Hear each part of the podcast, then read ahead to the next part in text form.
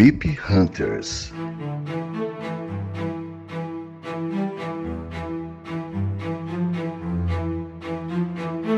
No Café Belgrado. Amigo do Café Belgrado, mais um episódio do podcast Café Belgrado, segundo episódio da série MIP Hunters. Essa integralmente aberta aqui no feed do seu aplicativo favorito. Hoje estamos na segunda-feira, 21 de outubro, estamos gravando isso na véspera, Véspera da de volta NBA, da NBA. Véspera. Você não cara. se aguenta, Lucas? Não você quer, você quer consigo, falar? cara. É véspera. É NBA. Cara, foi muito tempo esperando, foram meses que pareciam anos, mesmo com o Mundial ali no meio, onde a gente teve uma cobertura significativa, podcasts diários e tudo mais, não é a mesma coisa, né, cara? NBA é o motivo de existir esse podcast, então não consigo me conter, não consigo me controlar. Peço desculpa aí aos amigos ouvintes que estavam querendo aí ouvir toda a bela frase de abertura que o Guilherme tinha preparado, mas acontece, Guilherme, o imprevisível acontece muitas vezes quando as pessoas estão com o coração palpitando a mil. Tranquilo, Lucas. O acaso vai me proteger enquanto eu tomar distraído. Tô Ok. pronto aqui. Isso é um, Ok. isso é um Guilherme? Poderia ser, por que não, né? Estamos aí a um dia antes de começar a temporada. Há um dia antes, não. Estamos a um dia de começar a temporada da NBA. Vai ter Luca Doncic grandes amanhã? jogos. Não, na primeira rodada não tem Luca Doncic infelizmente não tem Zion Williamson também. Zion estava escalado para a grande rodada de abertura da NBA, um jogão aí entre Pelicans e Raptors. Hum, Raptors atual campeão, tem esse costume aí do campeão jogar no primeiro dia. Não sei se é um costume, mas se não for agora passou a ser. E não vai rolar, não vai rolar nem o Kawhi, MVP das finais do ano passado, nem Zion Williamson lesionado fora aí das primeiras semanas de NBA. Não vai rolar O- Kawhi no. Raptors, né? Mas depois rola ou não? Rola logo na sequência Lakers e Clippers, um clássico de Los Angeles. Os dois jogos serão transmitidos pelo Sport TV, o canal campeão. Então fica aí uma mensagem de carinho para a equipe do Sport TV que vai levar com carinho e muito respeito uma temporada e tanto. Um abraço para o Rodrigo, para o Rob, para o Marcelinho e toda a equipe que vai levar adiante aí essa incrível jornada que será essa temporada. Na quarta já tem jogo na ESPN, na quinta na Band. E assim vamos, Lucas. Vai ser uma temporada incrível. E hoje, no dia 21, um dia antes de começar a temporada, tivemos aí o gerente enlouqueceu com vários jogadores renovando seu contrato. Você ficou impressionado particularmente com algum dos contratos que foram noticiados hoje? Guilherme, as pessoas vão ficar sempre que envolverem esse, envolver esse tipo de cifra, né? São cifras astronômicas, são salários milionários em dólares, que talvez até bilionários em, em reais daqui a um tempo, Guilherme, não tá longe. Mas o, E a mídia brasileira adora fazer conversões pro real para dar um impacto, né? É verdade. É, mas não, não tem nenhum aí que me surpreende de verdade, Guilherme, porque teve a renovação do Buddy Hilde um pouco acima do que ele queria, aliás, do que o Kings queria, né? O Kings ofereceu 90, ele ficou ofendido. Ao que consta agora são 96 quase garantidos e até 106 se ele alcançar metas tipo ser All-Star, o time force playoffs, essas coisas. Tem uma meta que é curiosa, né? Estar entre os top, top 10 na, no aproveitamento de bola de três. Esse aí, ele, esse aí eu acho que é batata pra ele. Esse ele já fez nas outras temporadas, então não deve ser tão difícil assim pra ele. Ainda mais ele jogando por tanto dinheiro, Guilherme. Então fica aí o convite do Eu consigo é, ficar entre os top 10 da NBA se alguém me der 996 milhões, Lucas. E hoje meu aproveitamento é 0,8. É, então o Buddy Hilde consegue esse contrato muito bom no Kings. Pra ele também interessante pro Kings. O Domantas Sabonis, agora há pouco, né? Renova com o Pacers, um pouco abaixo de 80 milhões por quatro anos. E a gente conversava um pouco antes de começar a gravar, Guilherme, o quanto mudou de quando a gente começa a acompanhar a NBA para hoje, né? Antes, os grandes salários eram reservados aos pivôs, aos caras muito altos, mesmo que não fossem talentos de elite, né? Mesmo que fossem caras que, poxa, não, não eram primor técnicos. Sabonis nasceu na época errada para ganhar em salário, para ser o mais bem pago de um time, Guilherme, mas em salário bruto tá muito bem, porque hoje se recebe muito mais do que antigamente. Então, 77 milhões ou 79, de acordo com o Shams, é, tá muito bem pago, né, pro Sabonis. Agora eu sei que você ficou meio atordoado com outro contrato que rolou, Guilherme. É, essa aí o acaso não me protegeu, não. Eu tô meio distraído, sem estar tá pronto. É, o Jalen Brown, ala do Boston Celtics, talvez o terceiro melhor jogador do time, talvez o quarto. Depende aí do que o Gordon Hayward vai ser. Lucas, ele renovou por uma bagatela aí de 28,5 milhões de média, um contrato de quatro anos. Cara, esse contrato eu achei um pouquinho. Ah, não sei. 115 milhões por quatro anos. Jalen Brown continua no Boston Celtics e esse contrato vai ser difícil de trocar, Lucas. Cara, a gente viu o contrato do Chris Paul ser trocado recentemente, Guilherme. E não assim, ah, se livrando e recebendo nada em troca. Não, recebeu em troca um cara que estava no All NBA da temporada passada, Russell Westbrook, né? Três temporadas seguidas de triple-double. Então, se o GM é bom, ele quer o asset. É, Jalen Brown ia para o seu último ano de contrato de novato não tendo a extensão feita pelo Boston, ele seria um dos pouquíssimos free agents na próxima temporada, mesmo sendo restrito Boston com o direito de cobrir qualquer oferta, os times conseguem fazer contratos ainda mais é, prejudicadores do que esse que o Boston assinou com o Jalen Brown. O Boston assinando com o Jalen Brown, agora, ele escolheu cláusulas como a forma que esse contrato vai ser pago, o, os tipos de aumentos, né? Se vai ser aumento anual ou vai ser um decréscimo anual, dá para negociar esse tipo de coisa. Se fosse ao contrário, se fosse o Boston cobrindo uma oferta alheia, teríamos cláusulas bem pesadas, trade kicker bem alto, é, cláusulas do tipo que ele recebe todo o salário na primeira semana da temporada, é, coisas que dificultam a, a cobertura do contrato, né? que o time cubra a oferta de outro adversário. A imprensa de Boston sempre é muito pró-Boston, então estavam dizendo que o Boston e o Jalen Brown estavam negociando algo em torno de 20 milhões ao ano. A gente viu que estava bem longe disso aí, né? 28, quase 30 ao ano. Um contrato bem significativo, mas o Boston protege assim o seu asset. E o contrato sendo alto, Guilherme, também é possível trocar por outros contratos altos. Você diz, ah, é bem difícil de trocar. Qual foi a última troca do Boston? Será que não foi Terry Rozier por Kemba Walker?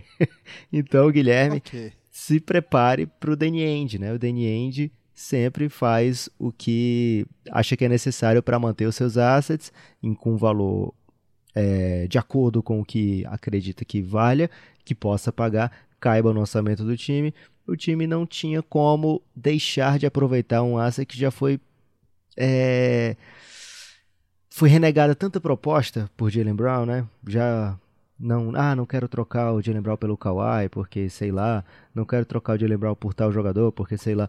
Então não dá para sair de mãos abanando, arriscar perder Jalen Brown por nada. Renova agora, aliás, é uma extensão Tá assinado, tá garantido, são mais cinco anos aí de Jalen Brown, se o Boston quiser. Se não quiser, ele é um cara muito jovem, com skill set que a liga gosta. E torcer para que ele continue evoluindo para que faça valer esse contrato. É, vamos ver. São hoje a NBA ela tem um jogo próprio que é o Siakam assinou o máximo, né? Faltou a gente também, falar desse. É verdade. Esse era manjadíssimo, né? Porque quando você tem um jogador desse nível, você só não quer perder, né? São 30 equipes e certamente tem um GM pronto para dar o max no, no Siakam. O Raptors não ia dar esse mole. Ô Lucas, hoje a NBA tem um jogo próprio, que é fora das quadras, que tem sido jogado pelas estratégias dos GMs, né, cara? Eles têm. Isso é uma parte fundamental. Claro que não é isso que resolve. Claro que o técnico tem que dar, dar coesão às peças conquistadas aí no xadrez dos GMs os jogadores têm que desempenhar um bom nível, claro que é isso que resolve o título, mas é aqui que começa a possibilidade de ser ou não campeão, reunir ou não grandes jogadores, conseguir ou não botar em quadra elencos interessantes que podem aspirar por coisas grandes. Então, nesse momento aí, um pouquinho antes de começar a temporada, depois daquela enxurrada que foi a novela da off-season, você vê que a novela continua. Claro que agora está acertando as bases para a próxima off-season vai ser muito diferente. A seguinte também vai ter suas diferenças. Nós estaremos aqui ao longo de todo o ano analisando todas essas coisas. Alguma coisa mais, Lucas, você quer falar sobre o início da temporada? Guilherme, só que. Cara, acho que não. Porque eu ia falar do, de algumas expectativas de playoffs, etc. Mas tem tudo isso na série Quem Te Viu, Quem Te Vê. A maioria dos apoiadores já ouviu. E quem não é apoiador, infelizmente, não ia dar tempo para falar tudo isso aqui e ainda fazer um episódio de mais de uma hora do Map Hunters. É, senão a pessoa não dorme, Guilherme. Passa o dia escutando o podcast e reclamar com o nosso saque. E como a gente não tem saque, a gente ia ter que ouvir essa reclamação nós mesmos, Guilherme. Então, é, à medida que a temporada for passando, a gente vai conversando várias dessas outras histórias. Mas agora é hora de dar início a propriamente dito, né? O segundo episódio da segunda temporada de Mip Hunters. Antes de entrar, Lucas, eu preciso avisar para o nosso amigo, com alegria inclusive, que temos um novo parceiro, na verdade, um retorno de um pra, do parceiro, a Gigo TV, que já esteve conosco aqui, Lucas, voltou para a temporada da NBA. A Gigo TV é um serviço de TV por internet, as pessoas. E é totalmente legalizado, não tem corsário, não. Sai dessa, vai para a Gigo TV. Lá você tem acesso a uma porção de canais, vários canais aí internacionais, canais diversos. Entra lá, gigo.tv, que você vai ter acesso a todo o conteúdo disponível. Tem canal alemão, tem canal britânico, tem. Cara, é uma. São vários canais. Entre eles, Lucas, dois canais que transmitirão NBA, por isso, inclusive, que eles vieram aqui, procuraram o Café Belgrado para divulgar essa marca. É, a ESPN, você assina, você tem acesso a todo o conteúdo das ESPNs, e a Band, que também vai ter jogo. Para você ter uma ideia, Lucas, nessa semana já vai ter Celtics e Sixers na ESPN, Nuggets e Blazers na ESPN, e Clippers e Warriors na Band, e na sexta ainda, Mavs e Pelicans na ESPN, Jazz e Lakers na ESPN, e no domingo, Blazers e Mavs na Band. Só entra lá na Gigo TV, a partir de 30 reais você já tem acesso a todos os canais da ESPN e o canal da Band para ter acesso a isso aí. Então vale a pena, entra lá, gigo.tv e dá uma olhada. Eles são parceiros do Belgradão, Lucas, e parceiro do E Belgradão. o legal, Guilherme, é que a pessoa pode escolher os canais que quer, né? Não é aquele pacote que você é obrigado a receber, por exemplo, aí um GNT e de repente você faz isso e a sua esposa passa o dia vendo o Rodrigo Hilbert. Eu já passei por isso, Guilherme. isso aí é horrível, Lucas. Sou totalmente contra isso aí de botar o Rodrigo Hilbert nas nossas casas. É, então você entra lá. É... Cara, ele tem programa back-to-back, -back, Guilherme. Eu não entendo. Acaba ele é, de repente fazendo um programa. Isso é verdade que eu já tive que ver. Ele ordenhando vacas para no programa seguinte ele fazer um queijo com aquele leite. então tem isso mesmo. Isso é um perigo. Eu até aconselho as pessoas a não ficarem atentas a isso, não. Então, fica a sugestão aí, mandar um abraço pro pessoal da Guigo. Muita coisa dá para acompanhar por lá, então você que tá aí sem TV por assinatura, gosta de usar aí. Muitas vezes sem TV, Guilherme. Às vezes a pessoa não tem TV em casa. Acontece, é, minha irmã é, passou anos sem TV. É verdade mesmo. Então, nesse pacote aí de 30 reais, eles, você tem acesso a Band, ESPN Extra, ESPN, ESPN2 e ESPN Brasil. Então, olha aí, não é só NBA, evidentemente, é todo o conteúdo desses canais. Fica aí o gancho com a NBA para que você conheça Crack Neto. Tem o Crack Neto também. Faltou falar alguma renovação, Lucas? Guilherme, acabaram de sair duas notícias. Vamos começar pela. Eu ia dizer menos pior, mas não é pior. Isso é uma notícia boa. Talvez menos pior para mim. Que é DeJounte okay. Murray acabou de renovar com o San Antonio Spurs, 64 milhões 4 anos. É... Metade do Jalen Brown. é, meio Jalen Brown. É ruim para mim porque o DeJounte Murray aparentemente vai se tornar um belo jogador. E o San Antonio Spurs fica aí com um cara bem barato por quatro anos.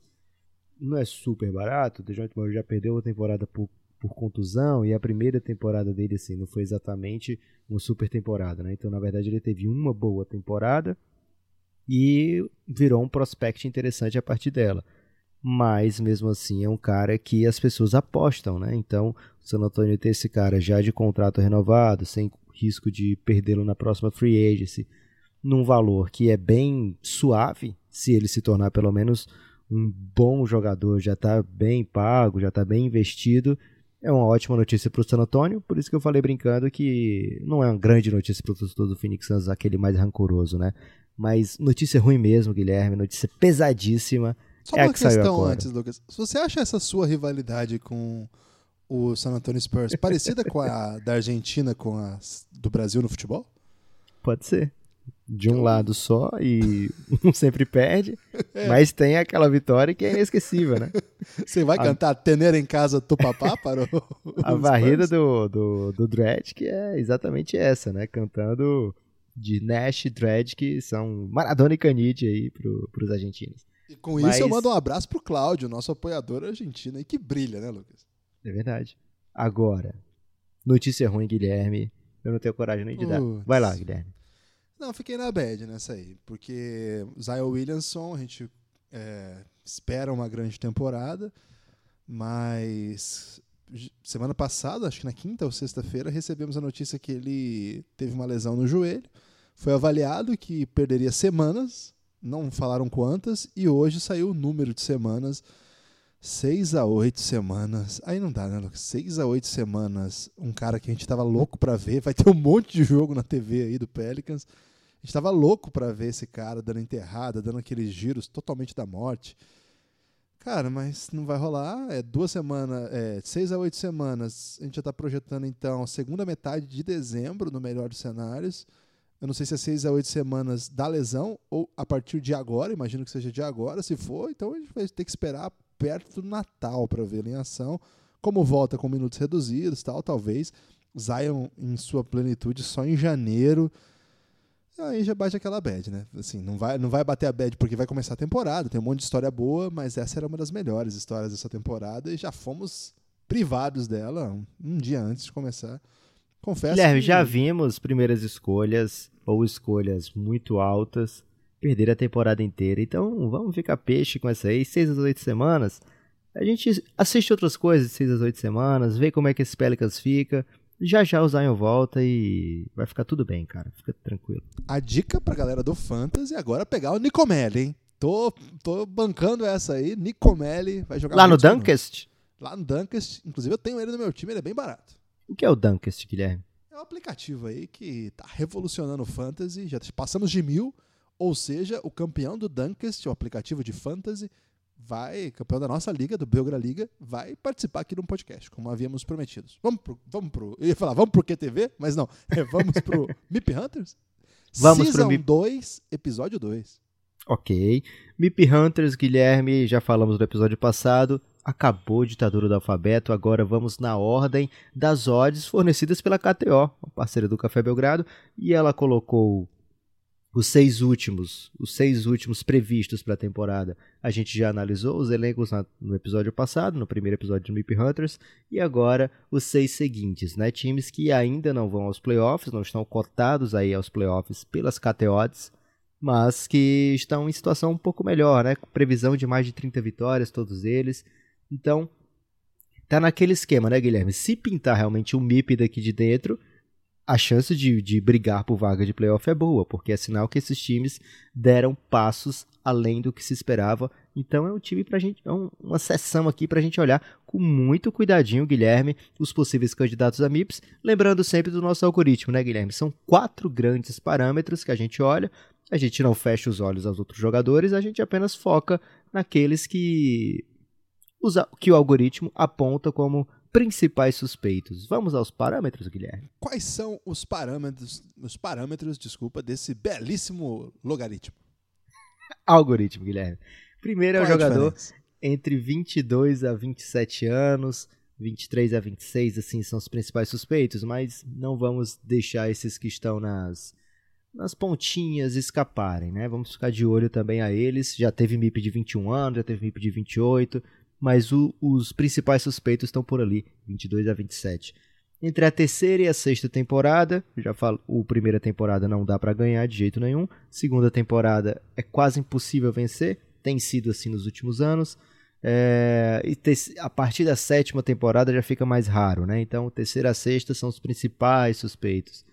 Protagonismo no time, que pode se traduzir em pontos por jogo, pode se traduzir num pacote completo aí, no estilo de double-double, alguma coisa nesse sentido, um grande defensor e também contribuinte do lado ofensivo.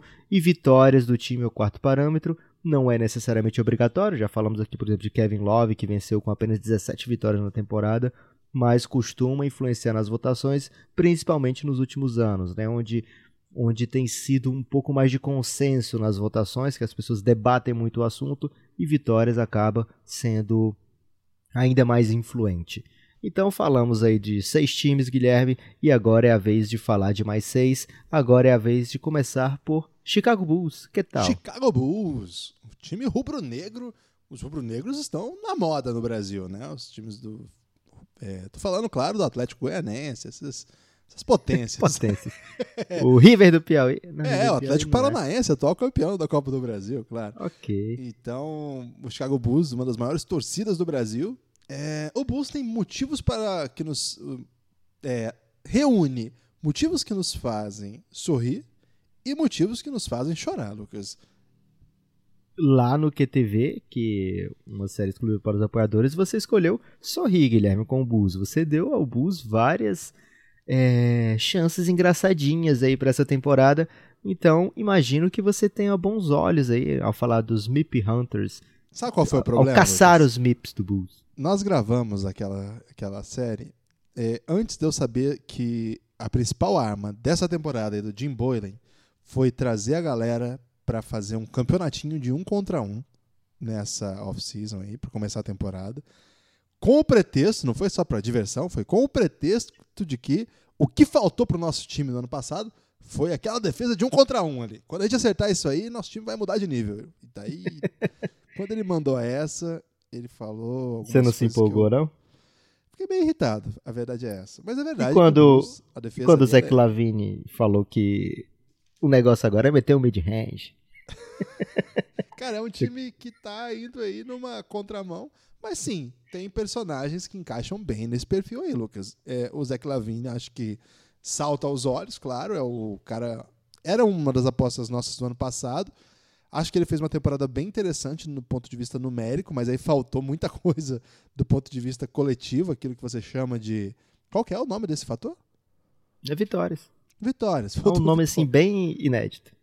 É, você podia Um termo aí que eu tô né? trazendo pro Brasil. Tem, tem que dar uma repaginada nessa ideia aí. Dar uma pensada quântica nessa, nessa possibilidade. Eu vou procurar nos livros de coaching, Guilherme. Talvez eles tenham um nome melhor. Isso, eu acho também, né? Então, eu acho que ele é um candidato óbvio. Tem alguns caras que eu acho uma chance engraçada. Vamos começar o- da armação? Vamos lá, então. É, Chris Dunn. Chris Dunn chega no draft de 2016 com a peste de jogador mais pronto pra jogar na NBA. Você vai lembrar disso aí, Guilherme, que é mais ou menos o que eles usam quando o cara tá meio idoso pro draft. Então fala, tá muito pronto. Tá pronto. Três temporadas depois, ele ainda não parece lembra? pronto, Guilherme. É. É, o seu melhor ano foi o segundo quando ele sai daquele. Ih, esse cara parece que vai ser um bust. Pra. Hum, deixa eu ver o que, que tem. O que, que tem aqui, né? Deixa eu ver melhor o que, que tem aqui. É, ano passado, que era o momento de se impor, ele não conseguiu, teve problema de contusão, é verdade. Mas hoje a sequência, né, projetando a sua carreira na NBA, parece que vai depender de que ele se torne aquele two-way, um excelente defensor, um finalizador capaz, e para isso ele vai precisar de antes de mais nada de tempo de quadra. Ele parece ter a boa vontade do técnico, Jim Boylan. Ele deve ter, Guilherme, ido bem naquele um contra um lá, hein? Eu acho também. A concorrência vai ser pesada, porque além do novato Kobe White, que é a grande aposta do Bulls, o time trouxe também o Thomas Satoransky e ainda conta, olha essa informação aqui, Guilherme, com Ryan Arcidiacono, Boa. que foi o líder em win shares da temporada passada. Ele é bom jogador, cara. Cara, mas se ele é o seu líder em win shares, é porque você não tá vencendo, Guilherme. É, isso também não é novidade, Lucas. Nosso, nosso ouvinte aqui tá ciente aí das capacidades de atingir vitórias, ou, a palavra que você trouxe aí depois da consulta quântica, a equipe, a franquia mais querida aí do estado de Illinois. Lucas, ó, sinceramente, eu acho esquisito. Eu não sei, na, na real, eu não sei mesmo o que, que ele vai fazer com essa posição 1, porque a ideia que ele mostrou na pré-temporada é que o Chris Dunn saia jogando, mas ele gosta também que o Satoransky fique bastante tempo em quadra e ele ainda tem o Zach Lavine que ocupa mais de 30 minutos, ocupa boa parte das vezes, e ele tem ainda um calouro que é sensação, top 10, vai ter que botar pra jogar. E ele tem o líder e o share aí do time. Então eu não sei o que ele vai fazer, se ele vai botar três armadores em quadra em algum momento. Acho difícil também, porque eu, eu tenho visto ele tentando várias vezes Otto Porter, Laurie Markkinen e Wendell Carter. Até gosto dessa tentativa, acho que são jogadores complementares que se podem se compreender muito bem. Ah, eu não sei o que ele vai fazer aí, não. Eu acho inclusive, essa, essa ruptura aí de. Esse novo jeito de jogar com, com jogadores mais altos ah, vai acabar reduzindo a minutagem ali. Vai ter que deixar o Lavine em quadra por muito tempo. E aí eu acho que os armadores acabam sendo prejudicados, ainda que eu considere dois candidatos assim que encaixem no perfil, né? O Satoransky que você não falou, mas acho que ele tem um pouco a ver também com essa Vamos ideia. falar já já. Ah, vai também. Mas acho que esses caras estão prejudicados pelas escolhas que o time deve fazer. Chris Dunn, anos de contrato, Guilherme. Lembrando aquela, aquele mercenarismo aqui do VIP Hunters. É, o Satoransky, o torcedor brasileiro vai conhecer bem, tá familiarizado com esse danado. Ele tá pertinho de fazer 28 já, Guilherme. Faz dia 30 de outubro, mas vai só pra sua quarta temporada da NBA. Chegou já pronto pra jogar, pra usar outra palavra. Por isso ele tá aqui como possível MIP do Bulls. MIP da NBA acho que seria uma grande zebra. A sua produção por minuto tem sido bem similar nos últimos dois anos.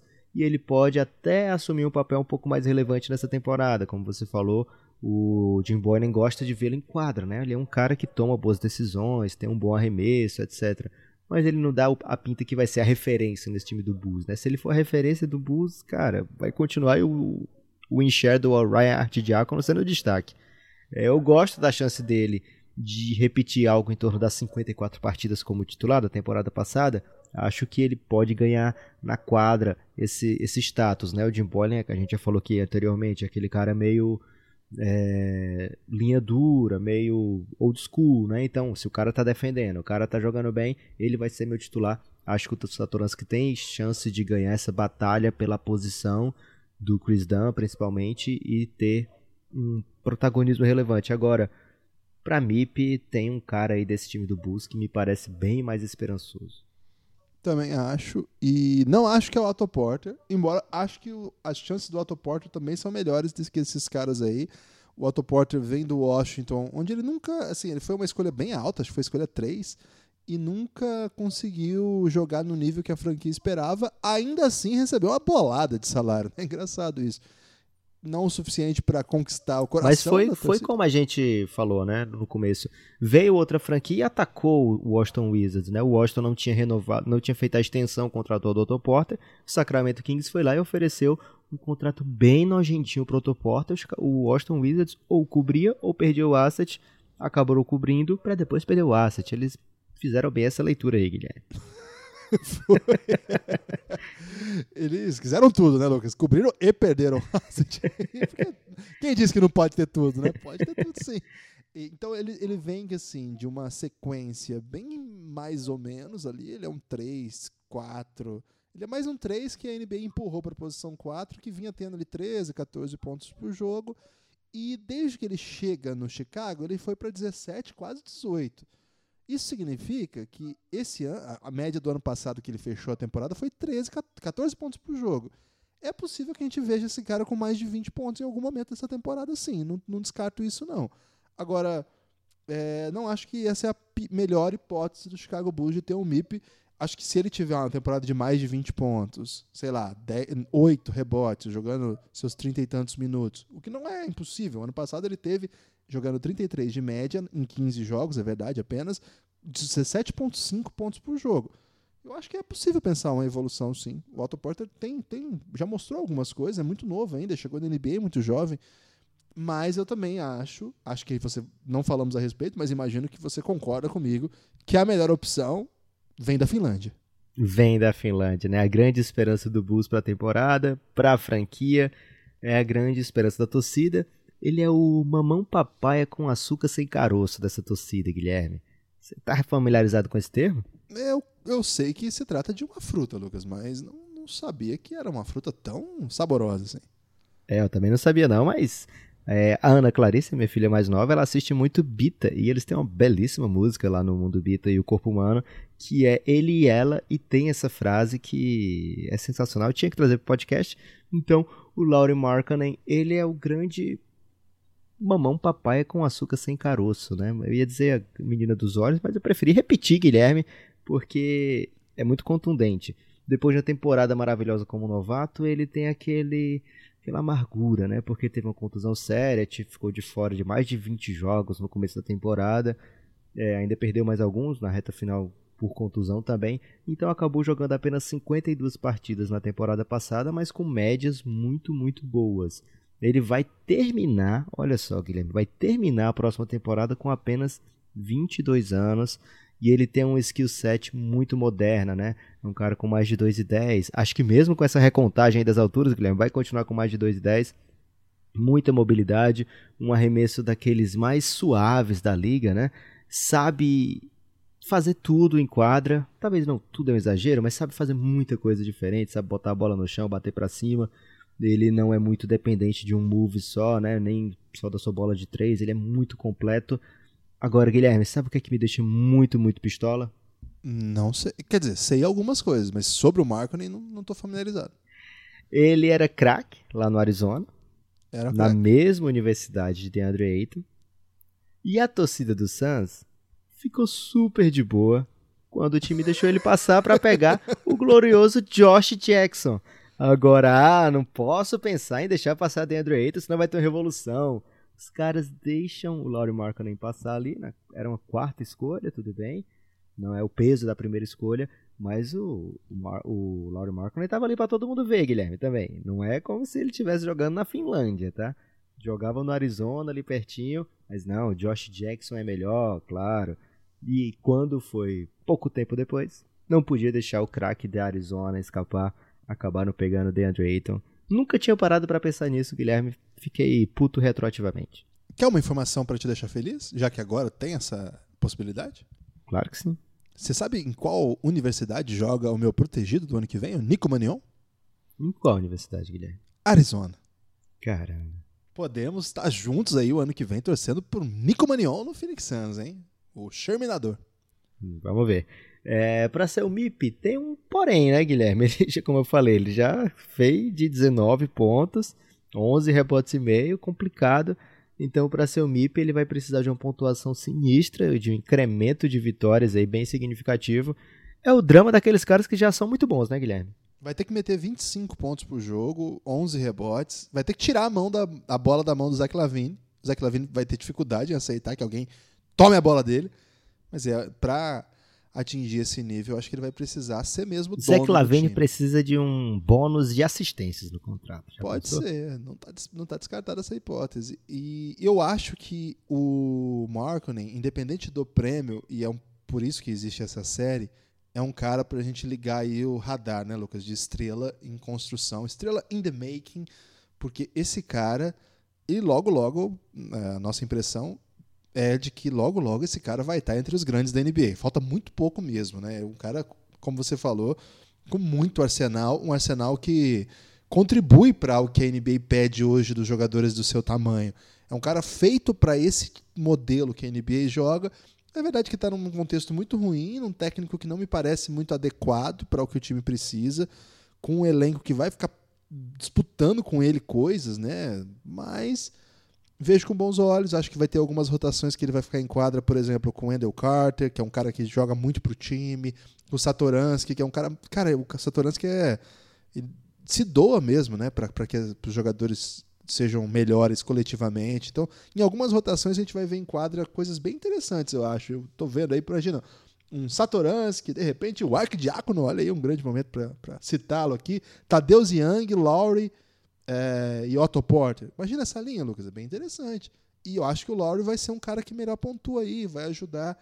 Eu, eu vejo boas possibilidades dele. Imagina, por exemplo, tem o Cornet, que mata muita bola, né? Você bota ele do lado dele, vai ficar cinco abertos, cara. Tem um dos melhores apelidos da NBA, né? Qual é o apelido dele? The Unicornet. Muito bom. Acho que vai ter essa possibilidade de abrir cinco caras, mandar mesmo, sabe? Então, vejo, vejo que tem alguns cenários bons. Eu não acho que a rotação principal, com Chris Dunn, com Zach Lavine, vai deixá-lo confortável. Mas aí também é dele, né, Lucas? Ele vai ter que pegar e falar assim: peraí, dá essa porra aqui que eu sou o craque. Pode ser. É, como você falou, o Boost tem outros caras que talvez se encaixassem no perfil do Mip Hunters.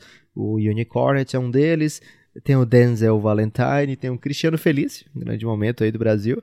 Tem ainda o Ryan Archidiacono, mas vamos ser sinceros aqui, né, Guilherme? Vamos, já dá para passar pro Atlanta Hawks. Não, desculpa, pro OKC.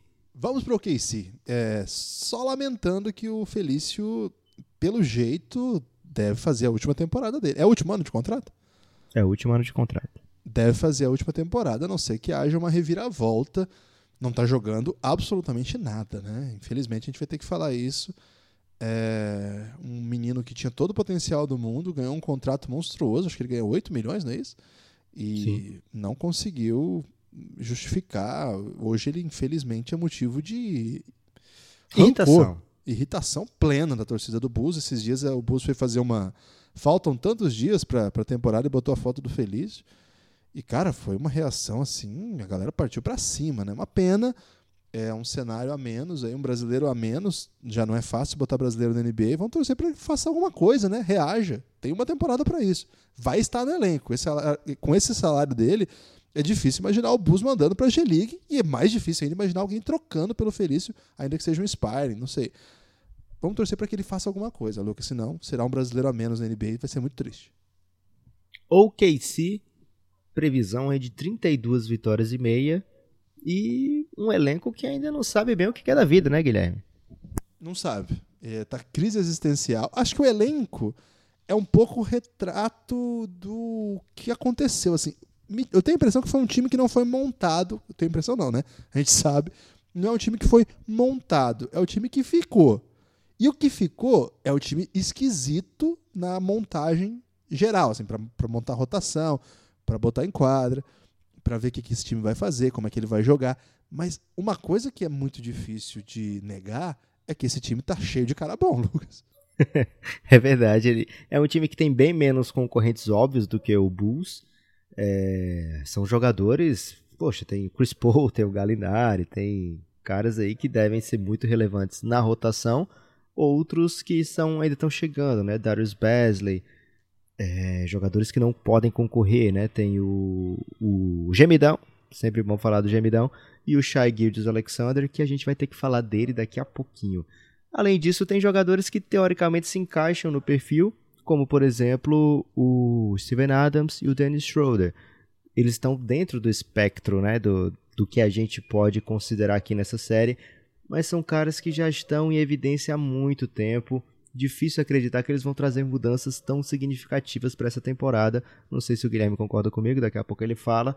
Mas, na teoria, Guilherme, tem um bom candidato aqui, um candidato cult, que é o Nerlens Noel. Ele tem a idade, Fui Tem um- pego desprevenidaço nessa. ele tem a idade, ele tem um número de temporadas necessárias. Ele vai para sexto jogando, porque ele perdeu o seu ano do draft. Ele tem 25 anos ainda, cara, muito novo. E tem, isso aqui ajuda muito ele. Ele tem um histórico de ser muito ruim, Guilherme. O histórico dele de ser muito ruim é muito bom. Então, ser bom agora o tornaria um candidato excelente. A sua produção por minuto, fique pasmo aí, Guilherme, é até significativa. Double-double com mais de dois tocos na carreira com o PER 36. Não é de um ano, tá? É da carreira dessas seis temporadas. Se ele jogasse 36 minutos, ele ia ter, é, fazendo essa conta de regra de 3 bizarra, né? Mas ok. Um double-double de média com mais de dois tocos por jogo. Não é de se jogar fora, né? Mas tá duro para passar perto de conquistar esses 36 minutos. Não é fácil pelo que ele joga, pelo que ele contribui ao time, né? De maneira constante não é fácil dar esses 36 minutos para ele. De qualquer forma, é alguém pra gente ficar de olho, porque o que, que pode acontecer? Pode o OKC conseguir fazer trocas. O OKC pode conseguir trocar o Steven Adams por assets que ele julgue que vão ajudar no longo prazo mais do que o Steven Adams. Então, fazendo isso, vai cair minuto no colo do Nerlens Noel. É um cara pra gente ficar de olho. É, eu não vou embarcar nessa, não. Tudo bem. E Terence Ferguson, esse eu sei que você gosta. MIP é difícil pra ele, mas é alguém pra gente ver nesse OKC aonde ele vai chegar, né? No que é que o OKC consegue transformar esse cara. Ele tem um arremesso que ainda precisa ser lapidado. Você lembra que o Kevin Martin arremessava muito feio, mas caía todas? Sim. É parecido o arremesso deles, só que a, a diferença é que a bola não cai. Isso aí costuma atrapalhar. Agora o principal candidato, mesmo sendo Abdel contra- Nader. Não. Mesmo sendo contra as regras, Bom. é o Shai, né? É uma chance bem boa dele ser o principal jogador da equipe, mesmo que a equipe não consiga as trocas que aparentemente quer. É, O OKC tá doido para descapitalizar, Guilherme. Mesmo que ele não consiga, o Shea Gildes Alexander tem a chance, tem a condição de ser o grande assunto da temporada do OKC. Primeiro pelo basquete que tem, segundo pelo potencial que tem, porque é um combo de idade, 21 anos, e a composição física dele, né, muito alto, muito longo, muito muito atlético, muito ágil, e terceiro, pelo que o OKC pretende que ele seja me parece bem claro que ele é o marco zero dessa reconstrução da franquia, né? Talvez eventualmente chegue gente com até mais potencial que ele, com mais basquete nos próximos drafts. Esse OKC, na teoria, vai draftar lá em cima. É o objetivo da franquia, draftar lá em cima. Então pode ser que chegue peças aí do nível ou até melhor do que o Shea, mas hoje ele é a peça mais valiosa desse plantel é possível que o salto estatístico venha já nessa temporada. O prêmio de MIP é muito difícil de vir, mas ele pode ser a grande história do OKC. Gosto dessa possibilidade. Você sabe que eu sempre tento vender aí algum sophomore para esse prêmio, mesmo sabendo da, da inviabilidade. E acho que ele está num cenário propício. O, o, que eu acho que pode atrapalhar é a concentração de jogadores, né? Ali que vão jogar, vão pedir essa bola. É verdade que o OKC está tentando ir em outra direção, mas enquanto ele não conseguir, por exemplo, ele vai ter que dividir espaço com caras bem. Assim, um deles é Chris Paul, um dos maiores armadores dessa geração, dos últimos tempos. Outro é o Dennis Schroeder, que não é exatamente um grande armador, mas é um dos armadores que mais concentram as ações ofensivas que a gente pode ver em quadra da NBA. Então não vai ser fácil conquistar esse Fora minutos. o André Robertson. Fora o André Robertson. é que, assim, né? É uma, é uma coletânea ali de jogadores que não estão prontos a, a cederem assim para um menino. A NBA tem isso, né? Se você tem minutos, você quer entregar, você quer brilhar, você quer chamar atenção, ainda mais num time que está em reconstrução, cujas vitórias não são tão interessantes. E aí ele vai ter que mostrar algumas coisas, né? Que ainda não teve a possibilidade. Ele é muito, muito novo, ele é de 98, é, 21 anos, com responsabilidade desse tamanho não é simples. Mas tô contigo nessa, Lucas. Gosto dessa possibilidade aí. Torcerei para que ele tenha uma temporada daquelas. Mas acho que para mim também não sei não. não. não. apostaria minhas fichas. Não, não, não tem esse prêmio lá na KTO para apostar. Mas se tivesse, não apostaria nenhuma bermuda, Lucas. Guilherme, o Atlanta Hawks e o Minnesota Timberwolves têm 34 vitórias e meia previstas. Então vou deixar você escolher quem você quer falar primeiro. Atlanta Hawks. Atlanta Hawks, excelente escolha, Guilherme. É um time onde o seu talento, né, o seu o premium está ali bem jovem. É um time que pretende evoluir por muito, muito tempo. Boa parte dos principais jogadores do Hawks são ou sophomores ou novatos. É, Trey Young, Cam Reddish, Kevin Herter, é, o DeAndre Hunter. Esses caras não tem como disputar esse prêmio, até tem, os sophomores até poderiam ganhar, mas não vão. Mas o time tem algumas peças, olha, Guilherme, apetitosas, completando o elenco. O John Collins é o principal prospect, fora o, esses outros, né? Entre os suspeitos, digamos assim, para ser MIP, porque ele tá, vai para sua terceira temporada, a idade encaixa, bem jovem ainda, etc.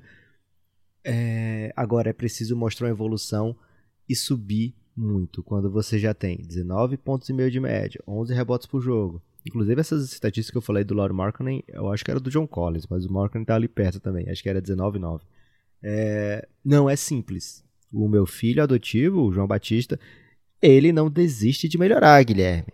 Ele já está adicionando aí o famigerado arremesso de três pontos. Mas ao contrário aí, de, por exemplo, do, André Drummond, que fala que vai botar um arremesso de três pontos no, no jogo e de repente fica jogando bola na lateral da tabela. O John Collins, já na temporada passada, ele já tentou mais de duas vezes e meia por jogo. Foi 2.6, se eu não me engano. E ele acerta um aproveitamento da média da liga, né? Por volta de 34% e meio. Para Big não é péssimo, mas lógico que você quer melhorar. Ele tem tentado melhorar sim. A gente já viu na preseason que ele tá mais confortável. E cara, é o seguinte, ele é o principal alvo de pick and roll do Trae Young. O próximo passo para ele é punir as defesas que pagarem esse arremesso, né? Porque se ele ao invés de ser exclusivamente o alvo de pick and roll, aquele lobby, né, para ponte aérea, etc, ele também se tornar uma ameaça do pick and pop, que é quando o, o Big que está fazendo lá a parede, ele volta para arremessar de três pontos, ao invés de fazer o roll para sexta, ao invés de correr para sexta, ele fica, né, para tentar o arremesso de três pontos livre. Cara, essa combinação vai pegar fogo, porque o Trae Young, ele tem olhos nas costas, Guilherme, tem em todo canto. Ele é capaz de fazer passe para qualquer lugar da, da quadra, ele é capaz de arremessar, mandar pera de qualquer canto, e lógico, o John Collins é um Parece que ele tem um pogo, é pogoball nos pés, né? Que ele fica ele o alcance do John Collins é impressionante. Ele alcança, acho que a. Ele pulou um avião, Guilherme, no último Slam Dunk Contest. Então isso aí já fala o que ele é capaz de pular. E se ele também adicionar esse arremesso de três pontos, essa combinação vai ficar. Cara, vai ficar muito animada. O jogo vai ficar muito animado, porque além de ninguém conseguir parar essa dupla, eles também não param ninguém, Guilherme. é, do outro lado da quadra. Eu, eu tenho alguma que, algumas questões sobre o que, que o Hawks vai fazer né, com a sua rotação. Porque eles têm vários pivôs, vários jogadores para jogarem na posição 5. Né? Tem o Alex Len, que deve ser o titular. Tem o Damian Jones, que eles trouxeram do Golden, Golden State, Warriors.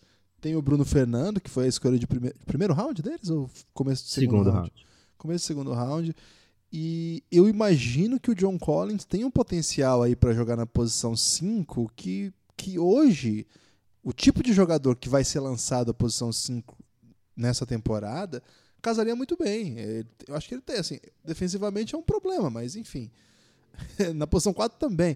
E eu imagino que o, Hawks vai mandar para quadra em vários momentos aquela linha que eles botam Ken Reddish, o DeAndre Hunter e mais um dois. De repente o Werther tá machucado agora no começo da temporada, mas tem o Bembry, vai ter o Jabari Park em alguns minutos, é, o Crab que pode voltar, também tá machucado. Ou Vince Carter, que teve jogos aí nessa pré-temporada maravilhosos, né? Botar assim, quatro, três alas, o Trey e o John Collins na posição 5. E eu acho que isso ajudaria muito ele também ofensivamente, pegar outros tipos de defensores, né? É, claro que, por exemplo, se ele jogar na posição 4, com vários times jogando aberto, ele vai poder fazer esses caras penarem com a sua condição atlética, com o seu corpanzil. Ele é bastante é, bem dotado aí no ponto de vista de dunks, né, Lucas? Ele passa por cima das pessoas com certa. É, não sei o que dizer, mas é uma violência das mais impressionantes. É muita volúpia, Guilherme. É, mas se, por exemplo, ele for defendido por jogadores mais lentos, mais altos, é, jogadores mais altos e mais lentos, eu também imagino que ele, ele é muito ágil, né? Então ele pode fazer com que esses caras sofram mesmo. Então eu estou muito curioso para ver como que o Hawks vai utilizá-lo do ponto de vista de posição mesmo, né? Sei que hoje em dia a gente não fala tanto de posição, mas nesse caso aqui é, tem um pouco a ver com o retrato que esse time vai tirar. Mas é meu favorito também para MIP desse time. Acho que ele tem um salto óbvio, que é levar o time aos playoffs, sendo um dos líderes. Claro que a temporada do Trae Young tende a ofuscá-lo, porque imagina-se que ele vai ter uma evolução e ele é a estrela do time. E aí é, é difícil, né? Se ele fosse uma, se eles conseguirem organizarem uma identidade como dupla, talvez isso ajude. Mas se for assim, o John Collins, mas também um dos calouros jogando muito bem. Aí no caso seria o DeAndre Hunter, né? Ou algum outro personagem, vira uma coisa um pouco mais soft. Não sei, mas gosto dessa possibilidade. Era ele que eu tinha botado o asterisco aqui também, Lucas. O meu marca-texto. Qual cor desse marca-texto, Guilherme? Esse aqui tá aquele azul claro, Lucas. Gostei. Azul bebê. Azul Denver Nuggets das antigas. Ok. É, o time não tem só o John Collins dentro dos possíveis candidatos. Cara, tem... Parsons? Jabari Park. Cara, eu fico imaginando como é esse avião do Hawks, porque tem o Parsons aí que você falou, mas ninguém troca muita ideia com o Parsons hoje em dia. Tem o Evan Turner, que é de 88, mas tem o Vince Carter de 77 e o resto do time, Guilherme, é 97 para lá. tem um cara de 94, outro aqui, outro ali. Mas imagina o que, que o Vince Carter conversa com essa molecada, cara. Imagina que a gente é você, Guilherme, sendo professor e, e não interagir com a turma. Na verdade, meus alunos têm mais idade do que os rookies do Atlanta e eu sou mais novo do que o Vince Carter. É um pouco mais dramático que isso, Lucas. Caramba, então é como se você fosse professor do ensino médio. Ensino, ensino fundamental. fundamental até, é. Fundamental 1. É não, essa. Dois já. Dois. Ele tem que falar de Yu-Gi-Oh! com a galera, o Vince Carter. Enfim, Guilherme, o Hawks tem também Cara, ainda. mas é, é, vou dar a sugestão pro, pro Vince Carter. Pra falar com jovens, é só falar de Rafa Moreira. Hoje em dia, os jovens adoram Rafa Moreira. Quem é o Rafa Moreira americano? Você não é jovem, Lucas. Ah, o Rafa Moreira americano? É, você foi guri nessa. Só existe um Rafa Moreira. Só, só chega lá no Trae e fala, e o Rafa Moreira? Ele já vai ter, saber de quem é. Ok. Guilherme, o time tem o Jabari Parker, como você falou, vai para sua sexta temporada. O cara vai fazer 20, 24 ainda, olha como ele é novo. Fez 24, na verdade, né? Mas não é um grande concorrente. Mas tem um jogador, Guilherme, um pouquinho mais velho que o Jabari Parker, que eu gosto do, da capacidade que ele tem para mostrar nessa temporada de evolução, que é o DeAndre Bembry. Ele é outro é dentro. É, ele tá dentro da faixa, né? É um cara de 25 anos que vai pro seu quarto ano apenas, ano de contrato, sempre ressalto. E parece que finalmente chega na temporada tendo conquistado um role dentro do time, né? Que é o ball handler que vem do banco. Sexto homem da equipe, se tudo correr bem para ele. Ele teve muitos problemas nos dois primeiros anos, mas na temporada passada ele conseguiu jogar os 82 jogos, 15 deles como titular. E não só isso, né? Nas Summer Leagues ele vinha dominando bem, que é obrigatório para ele, já desde que ele era cara de terceiro ano, já era obrigatório ele dominar. Ele dominou já na, na passada e nessa ele quis jogar de novo também, jogou bem. É, também na pré-temporada já vem mostrando algumas coisas, principalmente nesse role de cara que fica com bola vindo do banco, normalmente tem condições de apresentar bons números, bons jogos. Eu acho que ele tem a chance sim de ser um cara que muda de patamar nessa temporada, né? Sai de completo desconhecido assim da grande massa para ser um cara que, eita, aquele maluco ali do Atlanta que vem do, do banco arma o caos. Às vezes ele dá umas enterradinhas marotas também. É, eu acho que esse é o, esse é o cenário para ele mesmo. Ele, nos jogos que eu tive a oportunidade de ver, ele me convenceu que pertencia ali à NBA. Agora falta né, ser apresentado a uma gama maior do público aí. Eu imagino que o ouvinte do Café Belgrado certamente o conhece, mas não é aquele, aquele público mais comum, assim, que assiste um jogo ou outro e tal. Se meter o Bembry lá, eles vão ficar muito confusos. Então, a meta dele não é MIP, né? Mas é ser, com, ser conhecido pelas tias. Guilherme chegou a hora do Minnesota Timberwolves. Também um time bem jovem. Esse não tem nem o Vince Carter ali para aumentar a, a média de idade. Porque o Vince Carter é de 77, né? O mais velho do, do Minnesota Timberwolves é o Jeff Teague, de 88. Então, 88 já é bem mais jovem que a gente, Guilherme. Então a gente já imagina que esse time aí só fala de Rafa Moreira. É, tem alguns caras que estão dentro da cota, mas que não tem tanto protagonismo dentro do time, como por exemplo Shabazz Napier, Noah Vonley, Trevor Graham, Jake Lehman, Tyrone Wallace, Jordan Bell. Esses caras, o que eles fizerem nessa temporada, se eles conseguirem entrar na rotação, já vai ser algo bem bom para a carreira deles, né? Porque não é sempre, não foi toda vez na, durante o, a carreira desses caras que eles tiveram protagonismo, que eles tiveram minutos. Então, eu fico assim sem saber onde achar candidatos nesse time do Minnesota Timberwolves. Tem o Gorg Jang e o Robert Covington indo para a sétima temporada, já com 29 anos, então eles escapam também desse perfil. Jogadores muito jovens ainda, o Kog, o Keita Bates Diop, que eram novatos ano passado, o Jared Cooper, novato esse ano. Então o Guilherme acaba sobrando na missão de dar um salto na carreira, levar esse time mais longe do que se espera, nos braços de quem recebe para isso, que é Carl Anthony Towns e Andrew Wiggins. É, só que eu acho que nenhum dos dois pode ser considerado candidato, assim. Primeiro, o Wiggins, o, desculpa, o Towns, ele tem média de 25 pontos desde o ano de sophomore, desde o segundo ano dele. O que, que seria, então, você, ter um... Uma tempo, ano passado ele teve 24, 3, 12, 24, 12 e meio. Seria o quê, Teu? 30, 18 e levar Eu acho que a grande Mas evolução é MVP, do... É, acho que a grande evolução do Carl Anthony Towns, e acho que o Minnesota está há muito tempo ansiando por isso, é realmente no lado defensivo, né? O time já trouxe o Mas Kevin Garnett há um tempo ali para a comissão e que se espera que defende, o. Carl Anthony Towns evolua nesse aspecto. O time Butler cobrava muito isso, acabou não dando muito bom não, mas é um ainda uma faceta do jogo que ele tem que melhorar, que ele precisa melhorar. E dizem, Guilherme, que desde que o Embiid falou que ele era muito ruim na defesa, com o Anthony Towns, segundo o que eu ouvi no podcast do Zach Lowe, o time, os próprios companheiros do Carl Anthony Towns perceberam uma evolução defensiva, um esforço, uma evolução do esforço defensivo desde que o Embiid falou que ele defendia mal. Então, de repente, aí fica uma sugestão pro, pro GM da nova era, Guilherme, que é chamar o Embiid para falar mal da defesa desses caras. eu acho que eu não lembro quem foi, acho que foi uma entrevista do Embiid que o cara, o repórter pergunta para ele assim: "O pessoal do do Timberwolves já mandou mensagem agradecendo você por conta dessa aí, porque cara, ele melhorou muito mesmo. Lucas, eu não vou embarcar para votação de de MIP para esses dois, mas concordo contigo. Eu acho que os é, o Wiggins é outro caso, né, Guilherme? Porque ele é um cara que é, recebe o salário máximo do Minnesota e recentemente ele teve que responder a críticas dizendo: "Cara, não tem 100 jogadores melhores do que eu na NBA, né?" 100.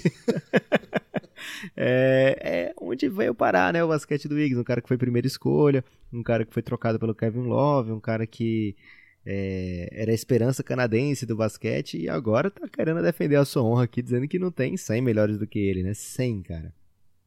Um cara que recebe salário máximo do Minnesota. Então, esse sim tem para onde evoluir. Ele já teve temporada de 20 pontos por jogo, mas assim, não era sendo aquele primor da eficiência ele tem muito, muito que evoluir, tem que se tornar um jogador mais assertivo, um jogador mais aceso nas partidas, que faça a sua presença ser sentida dos dois lados da quadra, porque, cara, sinceramente, potencial físico ele sempre teve e o talento ele brinca, brinda às vezes o torcedor com essa perspectiva, né, de que pode ser algo mais, mas não tem sido, não creio que nessa sexta temporada seja a temporada que a gente vai olhar e vai dizer: Ah, agora eu entendo por que, que ele foi primeira escolha. Ô, Lucas, é, ele teve já a temporada de 23,6 pontos e vem de uma temporada de 18. Então, para um Sabia que desse... ele tem mais pontos, mais pontos do que o Jordan na mesma idade, na NBA? não, não sabia. ok ele tem muitos pontos mesmo, né? Tem várias temporadas. A pior temporada dele foi de 16.9 de rookie. Então, assim, estatisticamente, para a gente ver saltos daqueles, teria que ser um negócio monumental. Então, acho que é bem difícil embarcar nessa aí. O que pode acontecer, Lucas, é finalmente esse cara aí aparecer para a vida mesmo, né? Liderar o time para o playoff. Mas não, é, não, é, não vai ser isso que vai transformá-la num prêmio desse tipo. Agora, o, a ideia central do prêmio é um pouco, e a gente tem falado disso aqui ao longo dessa série, é um pouco mapear o que a NBA tem para o futuro. E a real é que hoje a gente olha para o Wiggins sem nenhum hype, né, cara? E é até engraçado, porque é um cara de 18 pontos por jogo de 23 anos. Mas a gente olha para ele com uma preguiça, com uma raiva né, do jogador que ele se tornou. Uma novidade desse time, Lucas, é, até mandar um abraço pro Cláudio, já falamos dele aqui, mas é a, o assistente técnico Pablo Prigione, ele chegou, ele, ele era do Nets, chegou lá no, no Minnesota Timberwolves para ajudar o, o, Ryan Saunders. E uma das primeiras coisas que já mudou esse ano, a gente já pode ver na temporada a partir dos dados de estatística avançada, é o fim do long two, Lucas. Eles estão proibidos de chutar o long two. E esse long two, arremesso longo, de longa distância de dois, era o que mais irritava do Andrew Wiggins. As pessoas queriam bater no Andrew Wiggins toda vez que ele dava aquela corridinha pro meio e dava um passo na frente da linha dos três para chutar de dois, ou às vezes corria ali no, um pouquinho para trás da linha do lance livre. Esse considerado hoje o arremesso mais ineficiente que existe pelos caras que trabalham com essa perspectiva de estatística avançada, segundo os, os caras que cobram, os setoristas lá de Minnesota, diz que o Pablo Prigioni chegou, ele, o cargo que deram para o Prigioni é coordenador ofensivo é, do Timberwolves, e a primeira coisa que já se nota pela, pelos gráficos de arremesso da pré-temporada é o fim do long two, priorizando arremesso de três, aquele arremesso de zona morta, e lá embaixo, acho que isso pode fazer bem ao Andrew Wiggins. Ele até hoje mostrou compreender muito pouco do jogo. Talvez tenha sido talvez, é, também um pouco de falta de alguém falar para ele que não podia mais fazer isso. De repente, isso aí pode mudá-lo. Quem sabe aí não tem uma boa notícia aqui sobre o Wiggins, né? As pessoas não esperam Guilherme, boas notícias sobre o Wiggins. Será que tem odds pra terminar a temporada como técnico no lugar do Ryan Saunders? o Prigione? não sei, mas eu acho que ele já chegou falando coisas legais, Lucas. E ele manja muito de basquete, né? É verdade. Você quer falar, vou dar essa chance, né? Pra torcida do Minnesota nem sempre escuta a gente falando aqui do Minnesota, então entre Napier, Vonleh, Trevor Graham, Jake Lehman. Você quer falar de alguém? Jordan Bell. Ah, você me deu uma missão dura, mas se tivesse que escolher de um desses aí, em homenagem ao Igor, que é o grande torcedor do, do Timberwolves, e os outros, né, que nos ouvem, eu iria no Lehman. O Lehman ele vai ser titular, pelo jeito. Foi titular em todos os jogos aí da pré-temporada e é um cara que espaça a quadra. Vem de uma temporada, Lucas. Segura esse número aí que eu vou te mandar. Tá pronto ou não? Vamos lá. Tá, tá preparado com o número que eu vou te dar? Sete peraí. pontos. Peraí, peraí, peraí. Ah, perdão. Pronto. Agora sim. Se 7,6 pontos por jogo em 18,7 minutos no Portland. Que é foi um time, time bom. de playoff. É. E ele já chegou jogando. Por quê? O que, que ele tem? Ele tem um chute de três. Ele é um especialista de três. É verdade que o arremesso dele não caiu tanto assim, aquele especialista que, que devia matar mais bola do que mata, mas é um cara que abre o jogo, espaça a quadra, vai receber bola. E imagino que vai ter uma temporada aí daquelas de entrar no, no, no radar da galera também. Que as outras opções que você me deu não foram muito animadoras, eu fiquei com o Lema mesmo. Gostei, Guilherme. Ele é um cara que corre bem a quadra também. Interessante o Jack Lehman. Não é assim, cara que o Minnesota pegou distraído, né? Assim, ah, vamos ensinar qualquer coisa, pega o Jake Lehman. Não. Jake Lehman faz, tem fundamento, tem jogo bom para o Minnesota. Acho que ele vai contribuir com esse time sim. Agora, se a gente falou de vários e vários e vários times jovens, Guilherme, chegou a hora deles, dos idosos. Estou falando de Detroit Pistons, que infelizmente ou felizmente dispensou o Joe Johnson, Guilherme. Que tristeza, né, Lucas? Nessa tarde também, hoje. Quem diria, né, que o cara ia vir do Big Tree e não ia pra NBA? Uma pena, né? Fica o um alerta aí pro Leandrinho, que diz que tá muito interessado no Big Tree porque tem bons hotéis. então, cuidado, Leandrinho. Você pode ser dispensado. É, o time do Pistons tem muitos caras ainda novatos, né? O Don Boya, ou jovens como o Bruce Brown, o Sviatoslav Mikhailiuk, o Kyrie Thomas. É, mas o grosso dos minutos devem ir para aqueles caras mais idosos, Blake Griffin, Red Jackson, Markif Morris, Derrick Rose, Andrew Drummond. Todos eles vão para a oitava ou mais temporadas. Fica ali, Guilherme, no, na meiuca, essa galera que cai no nosso algoritmo, de principal mesmo, Luke Kennard. É, eu, eu acho, eu acho que o Bruce Brown, ele. ele, ele Mas o Bruce ele Brown não é cai sophomore. porque ele é sophomore, né? Mas eu acho que é um cara que vai entrar na lista da galera assim: quem que é esse cara aí? Da onde veio esse cara aí? Porque ele vai começar a titular, eu acho. Ah, E- mas a galera do Belgradão já escuta a gente falar dele desde o ano passado. Ok, então tá. Só tô dando esse, esse toque, toque de brother. Então, Luke Kennard. Luke Kennard é uma é um atleta que eu gosto muito. Ele tem o problema do bracinho, né? Já falamos várias vezes aqui. Mas é um cara que entende bem de basquete. É um chutador bastante confiável. Chutou perto de 40% ano passado. É, desse time do Detroit, me parece ser o, o mais confiável ali tá, para abrir a quadra. É um time que fecha muito, né, Lucas? É um time com André Drummond, Blake Griffin, tem o Red Jackson que joga só para ele mesmo. Tony Snell. Eu acho que a gente vai precisar dele. Markif Morris. Vai precisar que o Luke Kennard venha. É, o Luke Kennard vinha do banco para ter assim uma direção de, de jogo. Ele é o cara que concentrava um pouco as ações, organizava um pouco o time. Esse ano tem o Derrick Rose para dividir espaço, então tem que ver como é que ele vai se encaixar aí com o Derrick Rose. O Derrick Rose tende a ser um jogador muito vertical, né, Lucas? É agressivo, que vai em direção à cesta, mas que não envolve muitos outros companheiros. É diferente, por exemplo, do Ish Smith, que também era, jogava junto com, com o Kenar na segunda linha e acabava até fechando jogos. Os dois, inclusive, né? São jogadores que saíam do banco para fechar, de fechar partidas até de playoff eles jogaram, né? Então, para fechar. Então, gosto muito de- dele, mas acho que esse time não foi montado para que ele tenha algum algum espaço mesmo. Acho que o Luke Kennard vai ser um cara que só a gente só vai ver desabrochar quando alguém olhar para ele e tirar ele de lá, Lucas. Vou ter que falar essas palavras aqui. Tenho palavras um pouco mais esperançadas para ele, Guilherme. Acho que o Luke Kennard acabou demonstrando ser imprescindível nesse time do Pistons, porque é um time muito sofrido do ponto de vista do arremesso, né? Mesmo o Luke Kennard não tendo arremessado particularmente perfeitamente na temporada passada, né? Ele até diminui um pouco a sua média, mas o volume aumentou bastante.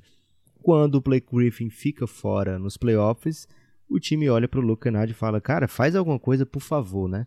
E aí ele aumenta a sua média de pontos, né? Ele tem média abaixo de 10 pontos por jogo na temporada e nos playoffs ele faz 15 pontos por jogo, mas aquele 15 meio sofrido. Por que, que é tão sofrido? Porque ele tem dificuldades sérias para conseguir a separação para o seu arremesso quando ele está com a bola. Ele não é esse jogador que vai brilhar num contra um e de repente conseguir a separação e arremesso equilibrado, livre, etc. Ele é até capaz de conseguir, porque ele é um canhotinho, Guilherme. Canhoto você sabe, né? Mas o normal, né, o, o ideal para ele é que alguém ajude ele a conseguir esse arremesso, né? Que ele faça a movimentação sem bola e consiga o seu arremesso de maneira equilibrada, de preferência no catch and shoot. Então, o Blake Griffin, quando está jogando, ele é bem capaz de conseguir isso para o Luke Kennard. Acho que o Derrick Rose também vai contribuir nesse aspecto. Acho os dois bem superiores ao Red Jackson na condução do jogo. Mesmo o Derrick Rose tendo os problemas do jogo dele, que mesmo no auge tinha, ainda assim ele é um, organizador melhor que o Red Jackson. Acho que isso fala muito do Red Jackson. E o Luke Kennard, ele é o único cara do Pistons que vai matar essas bolas, né? Que vai chutar ali perto dos 40%. Talvez o Tom Maker consiga nessa temporada também ter um bom aproveitamento. Normalmente os arremessos deles são bem livres, né? Mas olhando o elenco, a gente falou bastante disso lá no Quem Te Viu, Quem Te Vê do Pistons. Não tem muita opção para o time a não ser Luke Kennard de média, de média longa distância. Média nem é tão requisitado hoje em dia, enfim. Mas o Blake Griffin também tem esse arremesso, mais difícil é ser livre, né? Então o time do Pistons vai acabar precisando muito do Blake Griffin no poste baixo. Blake Griffin num high screen, Blake Griffin fazendo muitas coisas e a opção acho que favorita para o Blake Griffin para desafogar vai ser o Luke Kennard acho que ele é capaz sim, Guilherme, de chamar a atenção, inclusive estatisticamente. Ele fez menos de 10 pontos por jogo na temporada passada. Não ficaria avassaladoramente surpreso se ele dobrar a sua pontuação nessa temporada. Vai deixar meu coração muito feliz. Tomara. Sabe que quando a gente está torcendo por algo, a gente tende a ser meio pessimista. Então. É o caminho certo, Guilherme. Não criar expectativas. Gosto muito do Luke Kennard, acho que ele tem espaço na NBA. Só queria que o time utilizasse um pouco melhor o que ele tem de bom. Quem sabe, né, Lucas? Fiquei esperançado. Mas tem uma, tem uma ideia aqui de MIP nesse time que vou te pegar distraído. Não vou te pegar distraído, mas vou te pegar quase distraído. É o Madeirão, Guilherme? É o Madeirão Christian Wood. Que não é o Will Wood, que não, não tá mais conosco, mas quem sabe volta, né, Lucas? Mas o Christian Wood, rapaz. Cara, se o Christian Wood for MIP, o Will Wood tem que voltar. Tem que voltar. Lucas, Christian Wood. Quer uma informação absolutamente aleatória? Sim. Pode falar não também pro brother, né? o Christian Wood jogou oito jogos na temporada passada no Pelicans. 23,6 minutos por jogo nessa passagem do Pelicans. E ele teve 17 pontos de média, Lucas. 17 pontos e 8 rebotes. O problema é que antes disso, ele tinha jogado no Milwaukee 13 partidas, 5 minutos de média com 2,8 pontos por jogo. Ou seja, no final das contas, a média dele saiu absolutamente exótica, porque você sai de um, uma com 17, outra com 2,8, 8,2. Antes disso, ele teve duas temporadas, uma temporada que ele nem jogou, uma temporada de 2,7 e outra temporada de 3,6. Christian Wood é o cara que o cara que é fã de basquete, ouvinte do Belgradão das antigas, pode dizer, cara, não sei quem que é esse cara. E ele não tá errado, Lucas, porque não me lembro de falar aqui de Christian Wood.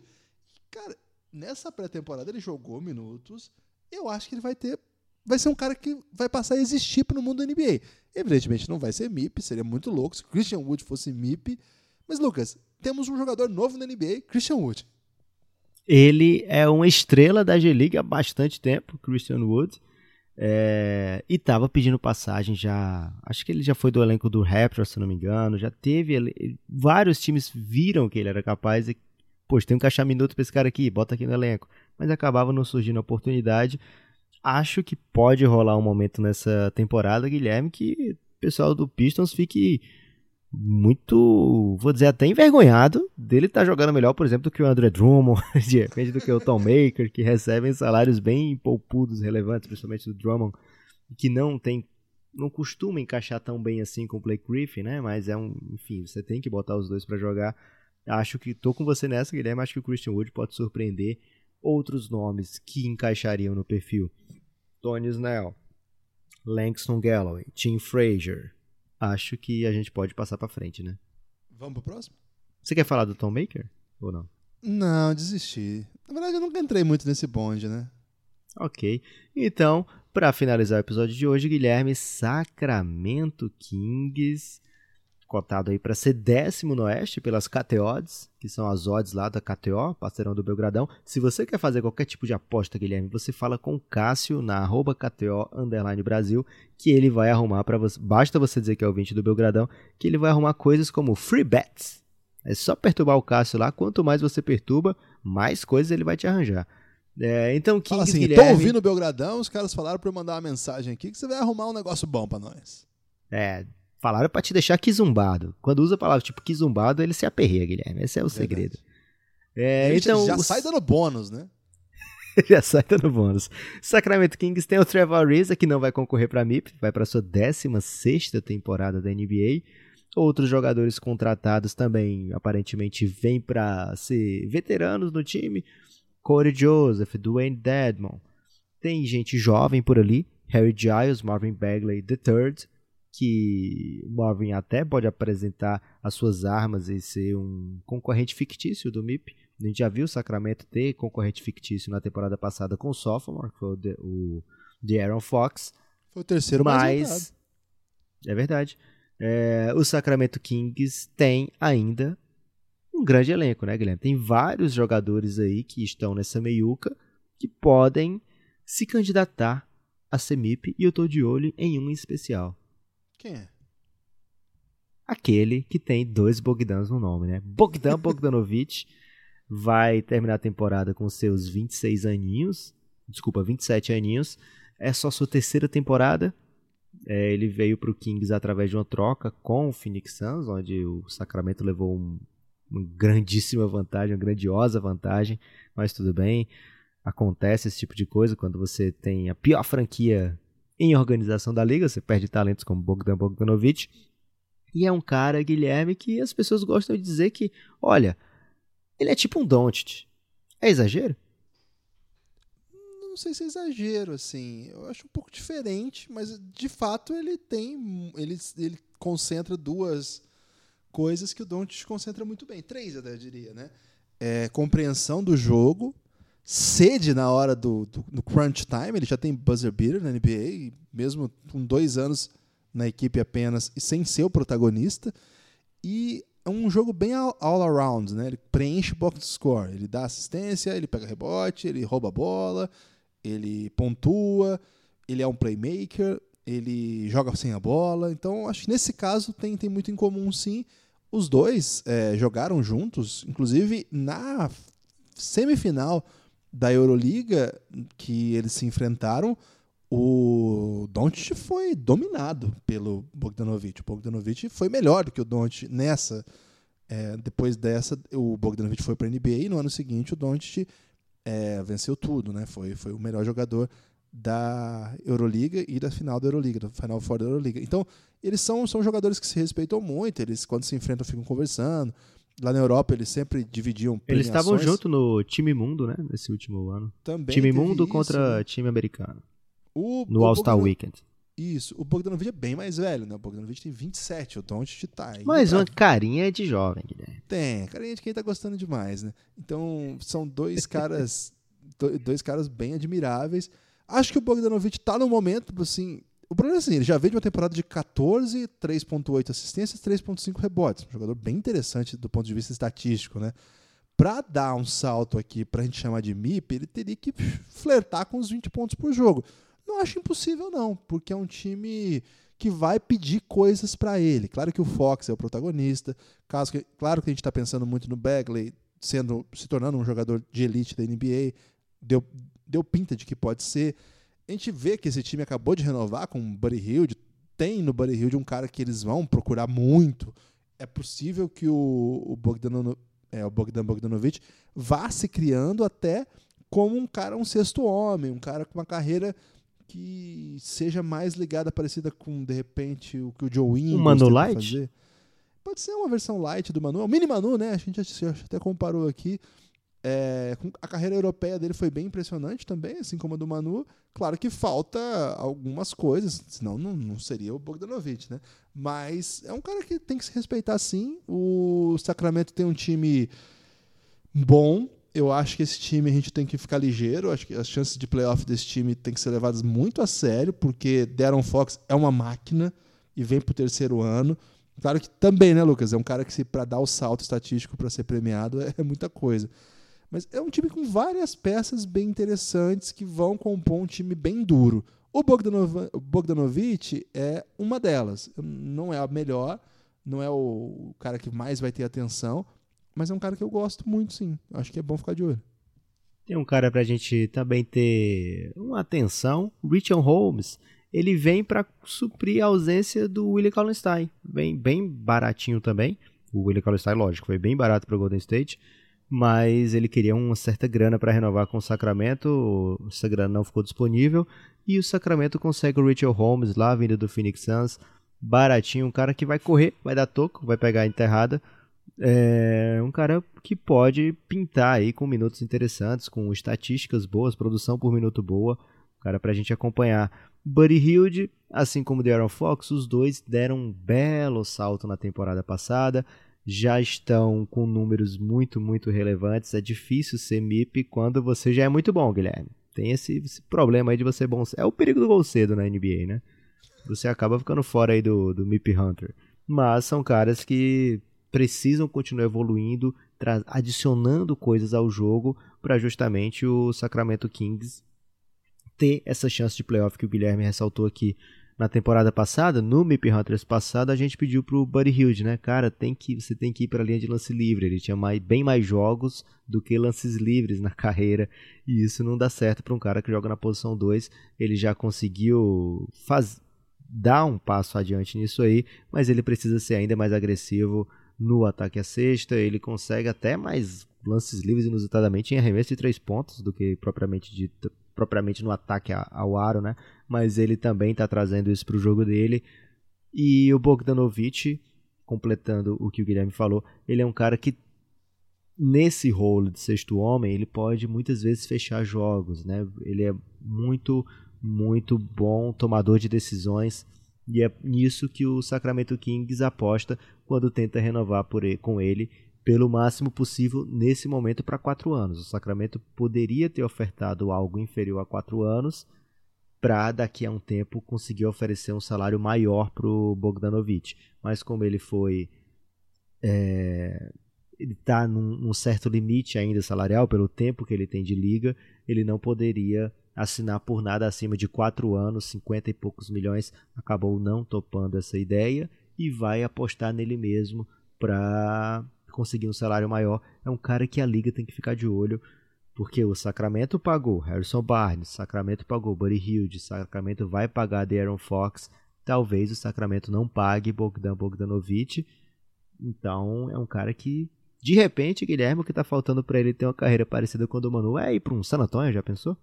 Caramba, já seria maravilhoso, né? A pessoa que que não viu o Bogdanovic jogar e vê o nível que a gente está comparando né, com jogadores protegidos nossos aqui, é, Luca Doncic, Manu Ginobili, pode imaginar aí, esse nível mesmo, né? Dessa vez, inclusive, ele vai ter no, no, na comissão técnica o cigano Igor, né? O Igor Koskoskov, que não deu é certo na, na, no Suns, mas continua no ambiente da NBA, é considerado um baita técnico, é o técnico campeão da, da Euroliga, da Euroliga não, da, da Liga... Eurobasket. Da, Eurobasket, desculpa, pela seleção da Eslovênia, mas é sérvio, né? Mais um sérvio lá para a galera de, do Sacramento. Já tem o GM, já tem os jogadores, né? Como já falamos aqui do Bogdanovic, tem o Nemanja Belica também.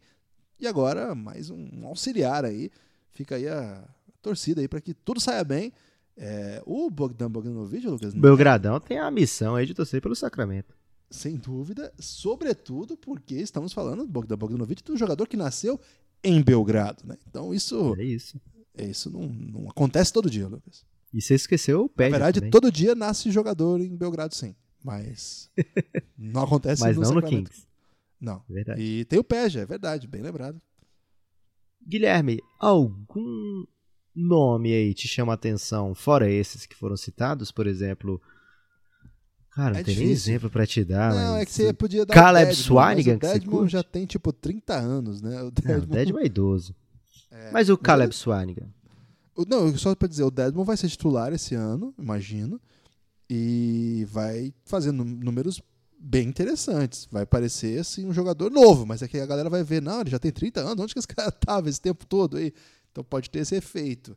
Acho que o número mais Ah. interessante do Deadman vai ter sido o contrato dele, Guilherme.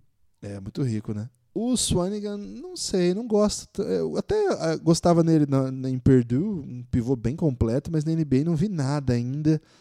É, Hair Giles é segundo ano ainda, também tá machucado, né? Acho que não tem mais ninguém não, Lucas. Esse time é um time bem Yogi Ferrell, mas também aí também não dá, né? Complicado. Então é hora aposta. de destaque final, Guilherme. Esse que é o último podcast antes de começar a temporada da NBA. Quero saber se tem alguma dica aí pro ouvinte do Café Belgrado. Bom, a minha dica é amanhã, né? Nós estamos gravando, nós estamos gravando isso numa segunda-feira. A partir de amanhã começa mais uma temporada. Essa deve ser incrível. Todas são, né? Porque a NBA é maravilhoso, mas essa é maravilhosa. Mas essa tem várias histórias pra gente acompanhar. Estamos no ano 3 do Café Belgrado, começando a acompanhar mais uma temporada. E a gente só pede para que você venha conosco, né? Se você gosta do nosso trabalho, que apoie o Café Belgrado. Estamos precisando de apoio. Se você não está apoiando aí por preguiça ou porque deixou para depois, venha, venha. Estamos precisando. cafébelgrado.com.br. R$ reais para ter acesso a todo o conteúdo de áudio, muitos podcasts, R$ reais para fazer parte lá do Giannis, que é o grupo institucional de apoio negando nosso inimigo sono, um grupo maravilhoso. Vem com a gente, estamos precisando da sua força, estamos precisando de você conosco. E, cara, vai ser uma temporada incrível, vai ter muita história para contar, vai ter muito podcast fechado também sobre a temporada, né, Lucas? É uma novidade aí esse ano. Então, tô animado, Lucas. Tô muito esperançado aí de ver muitas histórias muito boas. Você tem destaque final? O meu destaque final é avise para suas tias da série MIP Hunters. É uma pegada um pouco diferente do Café Belgrado no sentido de é, conteúdo direcionado. Mesmo assim, a gente está tentando falar de outros assuntos que estão acontecendo no dia a dia da NBA para você não ficar desinformado. De repente você passa batido e não sabe aí que o DJ Murray renovou com o San Antonio. Agora você sabe.